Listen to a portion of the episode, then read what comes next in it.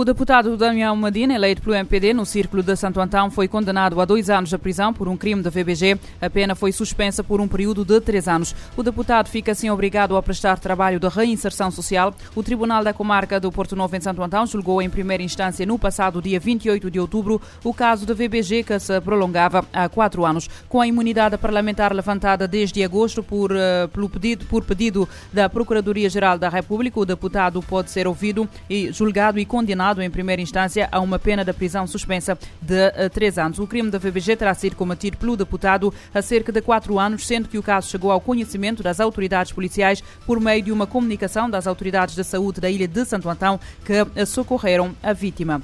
A Covid-19 já provocou a morte de mais de 5 milhões de pessoas em todo o mundo desde a detecção da doença na China em dezembro de 2019. O marco foi assinalado esta segunda-feira pelas Nações Unidas. O secretário-geral das Nações Unidas adverte que a marca de óbitos é arrasadora e uma vergonha global.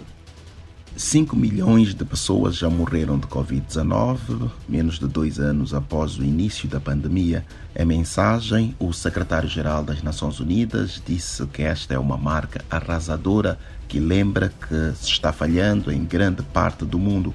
Nesta segunda-feira, António Guterres destacou que, de um lado, os países ricos lançam as terceiras doses da vacina, mas apenas cerca de 5% de pessoas na África estão totalmente inoculadas. Para o líder das Nações Unidas, longe de serem apenas números numa página, são vidas interrompidas de familiares, amigos e colegas por um vírus impiedoso que não respeita fronteiras. O chefe da organização considera a quantidade de óbitos uma vergonha global e que 5 milhões de mortes também deveriam ser um aviso claro que o mundo não pode baixar a guarda. O secretário-geral Lembrou que existem mais registros de mortes, hospitais superlotados e profissionais de saúde exaustos, aliados ao risco de novas variantes se espalharem e ceifarem mais vidas. Recentemente, a Organização Mundial da Saúde, OMS, disse ocorrerem quase 50 mil óbitos por semana por causa da pandemia que está longe de terminar. Para homenagear os 5 milhões de vítimas, o secretário-geral disse que devem ser apoiados profissionais de saúde que lutam contra o vírus todos os dias. Guterres frisou ainda que se promova a equidade da vacina, acelerem esforços e seja garantido o máximo de vigilância para derrotar o coronavírus. Da ONU News, em Nova York, Eleutério Guevara. Com mais de 5 milhões de mortes causadas pela Covid-19, o secretário-geral das Nações Unidas pede equidade na distribuição de vacinas. Um homem ficou gravemente ferido após tentar atacar a faca agentes da polícia em França que acabaram por atirar sobre o agressor numa estação de comboios de Paris. A informação é divulgada pelos meios de comunicação franceses. O homem ficou nervoso e começou a correr em direção aos agentes com uma faca na mão e a gritar frases islâmicas radicais, o que levou os agentes a dispararem. O homem, o homem hospitalizado hospitalizado em estado muito grave, tem histórico de crimes comuns, mas não está registado como radical islâmico, de acordo com o canal televisivo de notícias francês BFM. Este canal acrescenta ainda que o Ministério Público Antiterrorista francês está a analisar o caso para verificar se é realmente da sua competência.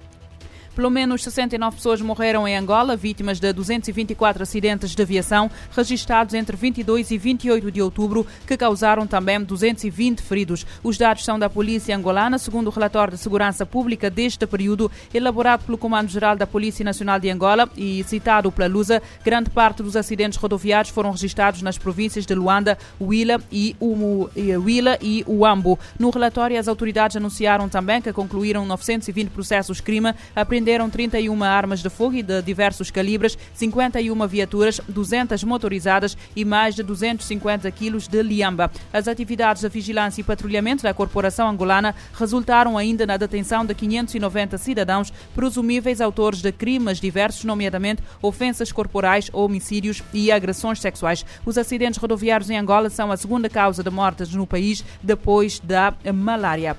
A produção agrícola pode cair 80% até 2050 em países africanos, são dados do Fundo Internacional para o Desenvolvimento Agrícola. Segundo o FIDA, uma em cada 10 pessoas no mundo vive com fome.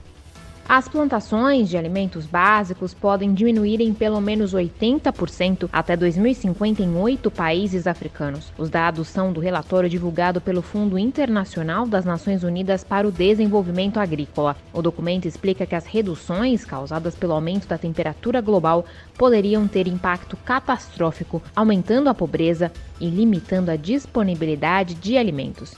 A publicação ressalta que é urgente a necessidade de financiamento para ajudar agricultores vulneráveis na adaptação de seus cultivos. O fundo também alertou que a COP26 não terá um impacto duradouro se os líderes mundiais continuarem a priorizar a mitigação e negligenciarem os investimentos em adaptação climática. O relatório comprova que, se nenhuma mudança for feita nas práticas agrícolas ou nas políticas globais, o aumento de cerca de 2 graus na temperatura global terá um impacto devastador na produção de alimentos básicos e cultivos de pequenos produtores em diversos países da África, reforçando a necessidade de investimento em ações para adaptação às mudanças climáticas. A vice-presidente do Departamento de Estratégia e Conhecimento do FIDA afirma que a cada 18 dólares gastos em mitigação, apenas um atende às iniciativas de adequação aos novos desafios. O estudo do FIDA afirma que, embora nenhum país esteja imune aos aspectos das mudanças climáticas,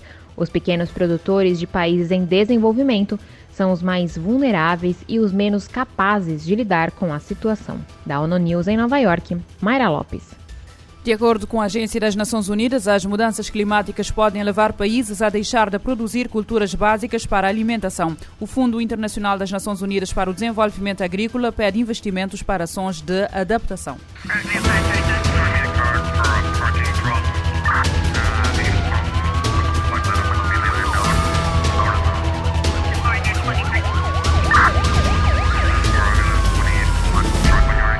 Este programa está disponível em formato podcast no Spotify e em radiomorabeza.cv.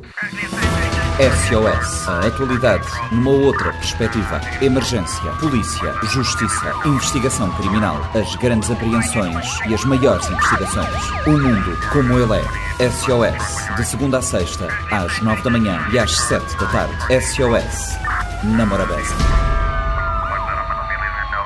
Este programa está disponível em formato podcast no Spotify e em radiomorabeza.cv.